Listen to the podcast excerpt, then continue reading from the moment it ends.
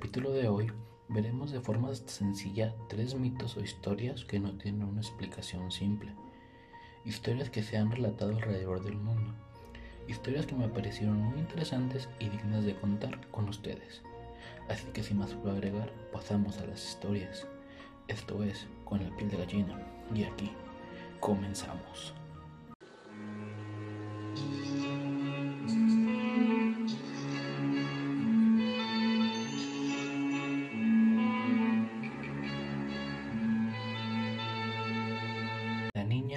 Cesta. Nuestra historia comienza durante una mañana nebulosa, en medio de un pueblo pequeño entre las montañas.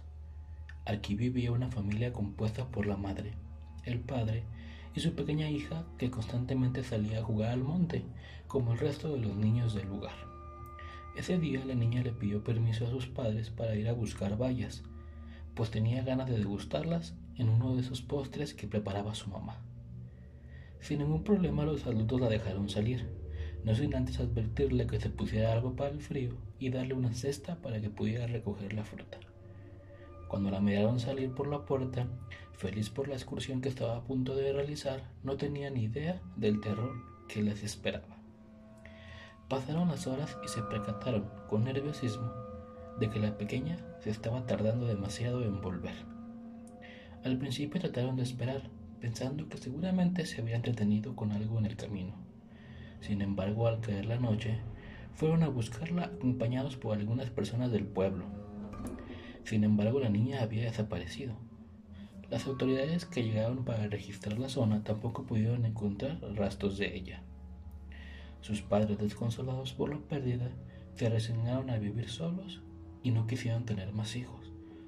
La culpa por permitir que su pequeña saliera aquel día los atemorizaba día y noche. Pasaron 50 años y la pareja continuaba viviendo en el pueblo. Una mañana notaron que una figura diminuta se acercaba a su casa y mientras más lo hacía, su miedo y su sorpresa aumentaban a partes iguales. Aquella personita no era otra que más que su hija, la cual se, veía prácticamente igual que aquel día en el que desapareció. Tenía la misma edad, llevaba puesto el mismo vestido y los mismos zapatos, incluso traía consigo la misma cesta que le había dado para recoger sus vallas. La pequeña también se veía asustada. No reconocía ni la casa, ya que había cambiado con el tiempo, ni a sus padres, que ahora eran un par de ancianos. Por más que ellos trataron de explicar a la policía, Tiempo después de que aquella niña era su hija desaparecida, ninguno de los oficiales les creyó, dando por hecho de que se trataba de otra criatura. No obstante, no solo ellos, sino también los vecinos del pueblo que los conocían, juraron que la chiquilla era a quien habían estado buscando todos aquellos años. Nadie nunca pudo explicar qué había ocurrido realmente durante esa ocasión.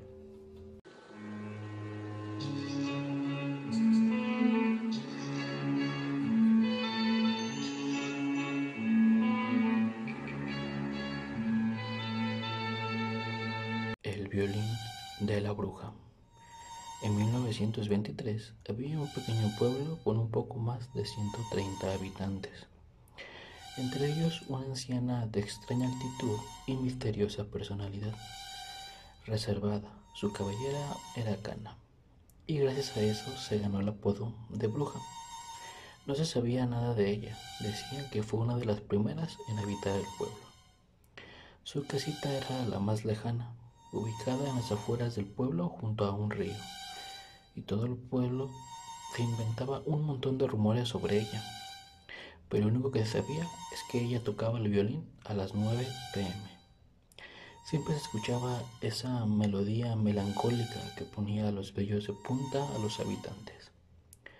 Las madres jamás dejaban a sus hijos jugar cerca de su casa, ni los jóvenes iban a verla cada vez que la mujer tocaba el violín todos entraban a dormir.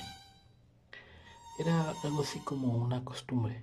Incluso sus padres decían que deben dormir a esa hora o la bruja se los comería. Una noche antes de las 8 pm se escucharon gritos desgarradores. Resulta que la casa de la bruja estaba en llamas. Creyeron que una vela había caído al suelo.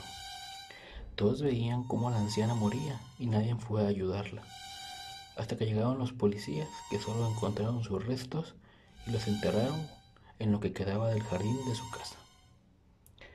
Después de todo, a nadie le importaba y dieron el caso por cerrado. Esa noche todos estaban tranquilos pese a lo que sucedió. A punto de dormir, un escalofrío colectivo recorrió al pueblo. A las nueve de la noche se escuchó el violín que tocaba esa mujer que se suponía estaba muerta, haciendo que todos entraran en pánico y se encerraran en sus casas. Los habitantes pensaban que la bruja había vuelto para atormentarlos a todos. Cuando el violín sonaba, uno de los niños desaparecía. El primero fue el hijo del herrero. Para 1928 ya no había hijos. A excepción de unos, todos tristes y resignados veían al niño con ojos piadosos, pues su destino era más que seguro. El chico sabía que la bruja lo había dejado al último porque su muerte sería la más cruel, sin contar la agonía psicológica que provocaba entender que la bruja llegaría por él en cualquier momento. Él sabía que había provocado la maldición que azotaba al pueblo, al quemar por maldad la cabaña de la anciana del violín aquella noche.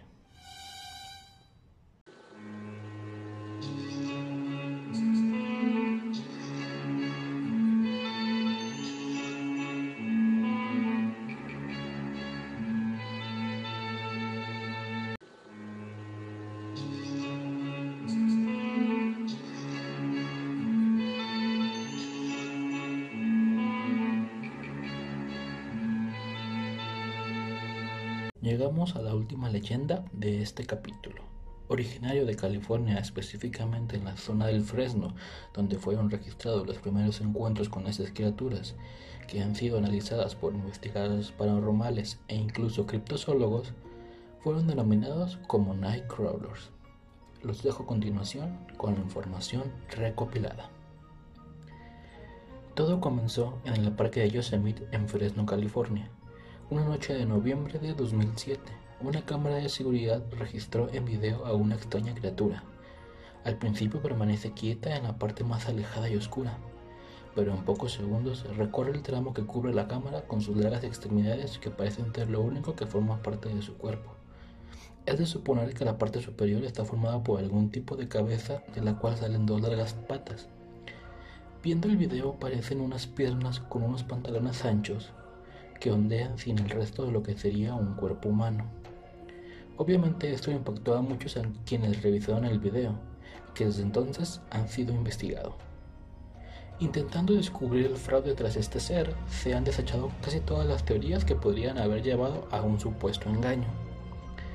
Primero, no coincide ni tanto físicamente con lo que refiere a sus movimientos con ninguna clase de animal conocido y menos con algún ser humano que estuviese por la zona. Se especuló que podría haber sido alguien con zancos simulando a esta criatura, algo que también se descartó, ya que estudiando el video y el terreno se llegó a la conclusión de que el ente tenía una altura de medio metro aproximadamente. Quizás no es un ser humano adulto, pero tal vez un niño. Pues tampoco, esta teoría también fue descartada ya que se hicieron pruebas y ningún niño de esta altura sería capaz de realizar esos movimientos. También se dijo que podía ser un títere, pero tampoco tiene fundamento, debido al indicado sistema de cables que tendría que haber poseído el que lo manejara, mientras además tendría que haber ido de copa en copa de árbol. Estas investigaciones, así como el tema en general y el nombre Nightcrawler, se deben al programa de sci-fi Fake or Fact Paranormal Files, más concretamente al episodio 2 de la primera temporada. No se llegó entonces a una explicación racional, pero esta no ha sido la única vez que estos raptadores nocturnos han sido grabados. Tenemos que trasladarnos al 2011, cuando una pareja de ancianos que tenían su propiedad cerca del parque de Yosemite pusieron unas cámaras de seguridad para poder grabar a algún ladrón en caso de que intentaran robarles. ¿Cuál fue su sorpresa al repasar la cinta? Vieron no una, sino dos criaturas iguales a las de la cámara del parque, en este caso una mayor de tamaño que otra, por lo que se ha dicho que podía ser padre e hijo. Ambas avanzan de manera lenta y algo torpe, tal vez por lo inclinado del terreno. El video fue acompañado del siguiente texto cuando fue colgado en la red. Una pareja retirada tenía problemas con intentos de allanamiento en su propiedad privada de Yosemite y enfocaron la cámara hacia la entrada para tomar video de cualquier posible visitante. Resulta que capturaron en cámara estas figuras y me llamaron para verlas porque saben que estoy interesado en lo paranormal. Me dieron esta copia digital, pero no pude determinar qué son. Me recuerdan a las figuras de palillos de Fresno. ¿Es una de estas un bebé? ¿Qué son? ¿Meredadores nocturnos? ¿Figuras de palillos o algo nuevo? Lo anterior fueron declaraciones dadas por un investigador paranormal que se enfocó durante un tiempo en las criaturas de Yosemite. De igual manera, la gente de Psycho Facts intentaron ponerse en contacto con la persona que colgó este video, pero resultaron no tener éxito. Y por si todo esto no fuera suficiente, hay un último e inquietante elemento que agregar.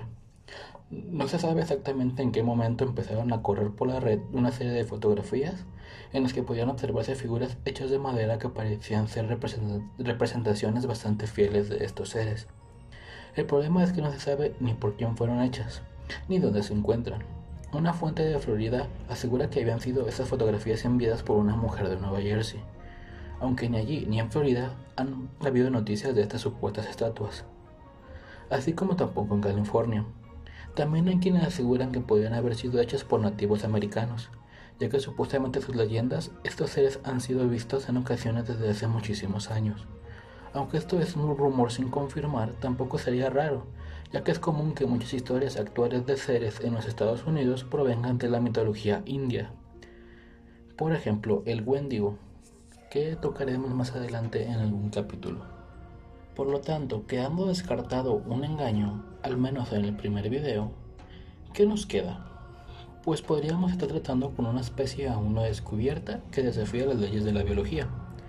También podría ser un extraterrestre que si bien se ha instalado en la zona o la visita con regularidad, en cualquier caso estamos ante un hecho único, que no pertenece a la especulación como en el caso de muchos seres sobrenaturales, sino que corresponde a lo grabado por dos videos. No hay más testimonios registrados de gente que los haya grabado, y aún en menos que haya tenido contacto con ellos. Las pruebas hacia lo desconocido están ahí.